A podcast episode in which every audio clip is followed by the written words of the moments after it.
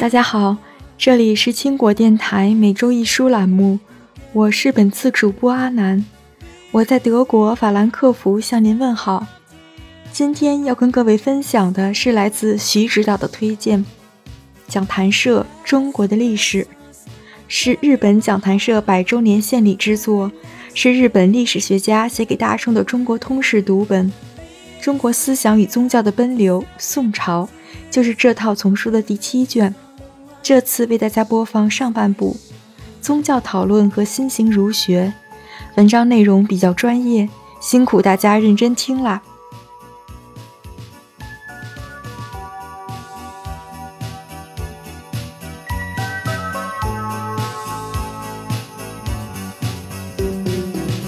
作者小岛义在本书中着重讲述了儒家思想在宋朝的转型和演变。这一系列演变的结果，使得程朱理学成为奠定中国宋、元、明、清四代的思想基石，后续也影响到了整个东亚地区文明的发展进程。宗教讨论书中在开头介绍过北宋、南宋的历史实践之后，开展了思想领域的探讨。首先，儒家算不算是宗教？宗教一词本来的意思是宗之教，也就是宗教的学说的意思。这也是明治时期的日本人用来作为西洋 religion 概念的意语，才带来了意思的变化。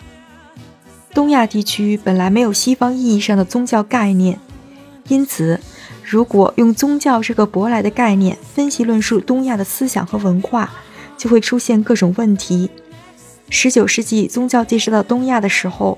因为人们对宗教这种东西还抱有一定的怀疑态度，所以宗教非儒教这种观念占多数。现在，儒教非宗教已经成了一般社会共通理念。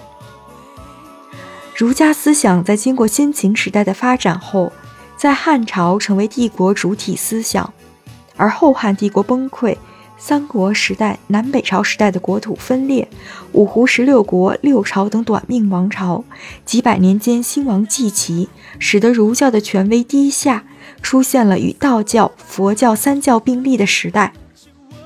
树立起君临于此三教政治思想之上的王权地位的是隋朝和唐朝，特别是大唐帝国，皇家姓李，拜老子本名李耳为自己一族的祖先。所以，道教受到重视，佛教也趁此机会完成了仪礼和教义的体系化。佛教则有玄奘派出万难前往印度学会大量经典，通过翻译介绍，进一步强化了镇护国家的教义。禅和净土信仰也开始兴盛。与这些现象相比，儒教理论上的进步相对而言比较少，因此。一般认为，唐代与前代一样是儒教表现不佳的时代，但是实际上，贵族官僚们的生活规范以及政治理念都是以儒教为基础的，王朝国家的统治机构也是以儒教经典《周礼》为范本而设置的。新兴儒学在宋代以前，儒教思想不似道教和佛教一样有解释生命和思考宇宙的终极真理存在。中庸讲过：“国家将兴，必有真祥；国家将亡，必有妖孽。”这就是一种天人合一的关系。但这里的人不是你我他，而是统治者。到宋代王安石变法时期，王安石为配合新法推行，开始重新解释儒教思想。他通过对上天代表的自然界原理的探究，来思索人间界应有的秩序。自然一词经常出现在他与他思想接近的学者们的文章中，他们努力想从中发现一贯的法则，这个法则被称为理。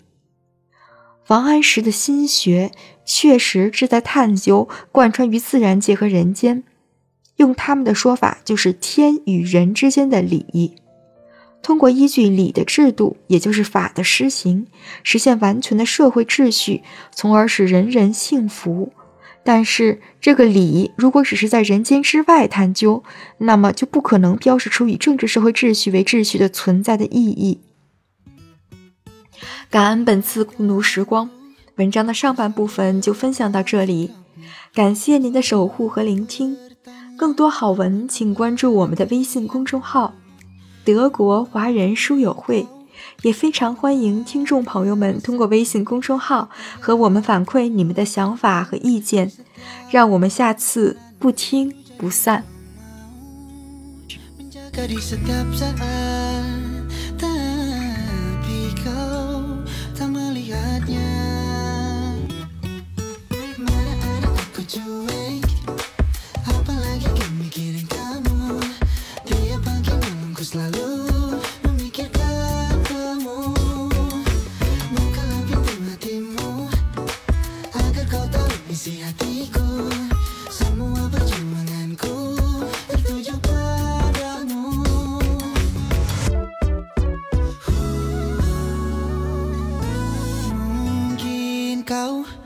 Tak pernah merasakan apa yang ku lakukan Di setiap pengorbananku. Selalu jadi yang kau mau Menjaga di setiap saat